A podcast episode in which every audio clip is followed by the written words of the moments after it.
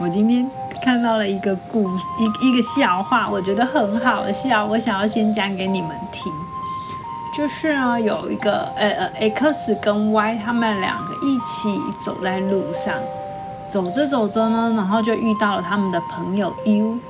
U 呢这时候在哭哭，然后 Y 就走过去 U 的旁边跟他说：“U 你哭了，U 你哭了哦。”很好笑吧？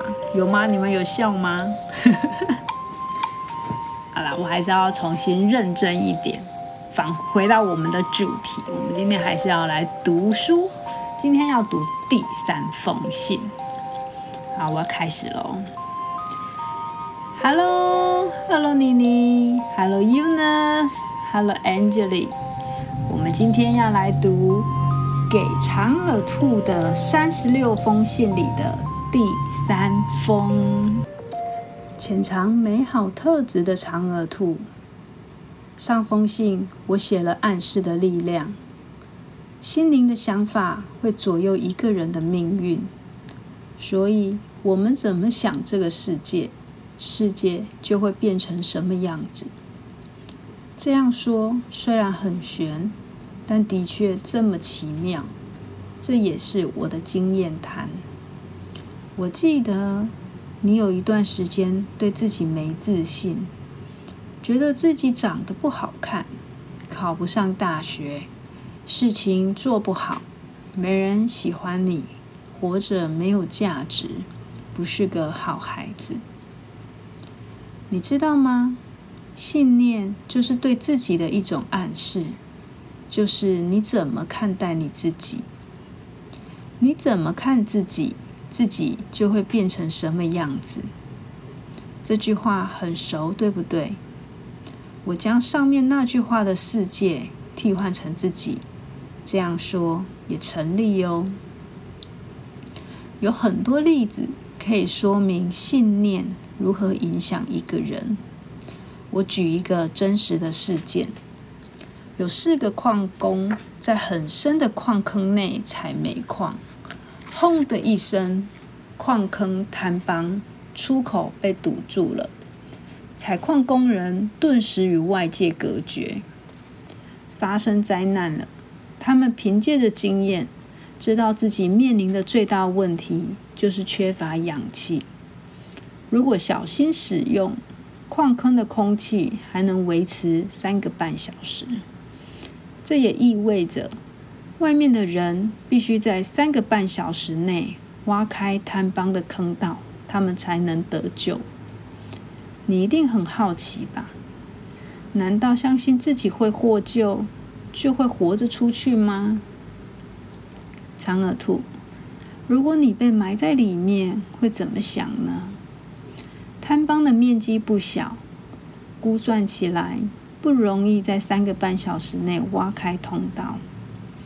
四个矿工都很着急，但他们有了应对的方法，那就是关掉照明灯，全部躺在地上，减少体力和氧气的消耗。在一片黑暗中，他们陷入一片沉默，但他们都很想知道时间过去多久了。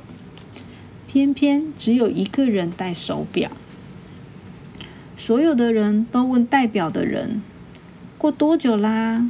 现在几点啦？还有多久时间呢？”时间好像被拉长了，在他们看来，五分钟的时间就像过了一小时。大家不断问时间，每听到一次回答，他们就感到更绝望，呼吸更急了。代表的人很聪明，他发现，如果大家继续这样下去，呼吸会更急促，氧气会更少，生存的机会会更渺小了。于是他提议，为了保命，通通都不要再问了。我每隔半小时会报告一次。大家都同意了。当第一个半小时过去的时候，他报告说，过了半小时了，大家都很紧张，好像是宣布死亡距离他们更近了。代表的人发现，随着时间过去，通知大家最后期限的接近也越来越艰难。于是他擅自决定，不让大家死得那么痛苦，而延长通报时间。因此，当第二个半小时来到时，其实已经过了四十五分。谁也没注意到有什么问题，因为大家都相信他。在第一次说谎成功后，第三次通报时间就延长到一个小时。他说：“又是半个小时过去了。”其他三个人都在心里计算着。自己还有多少时间？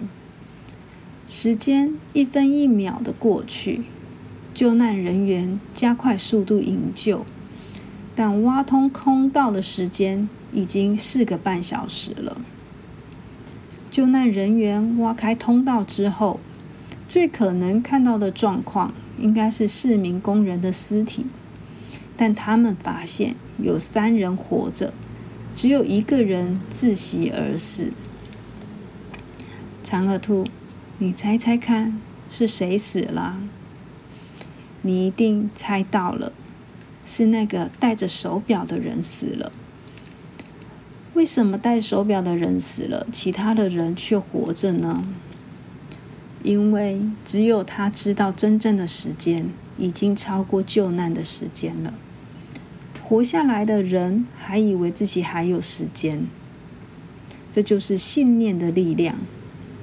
如果你拥有正向的信念，就会更趋近正向的目标。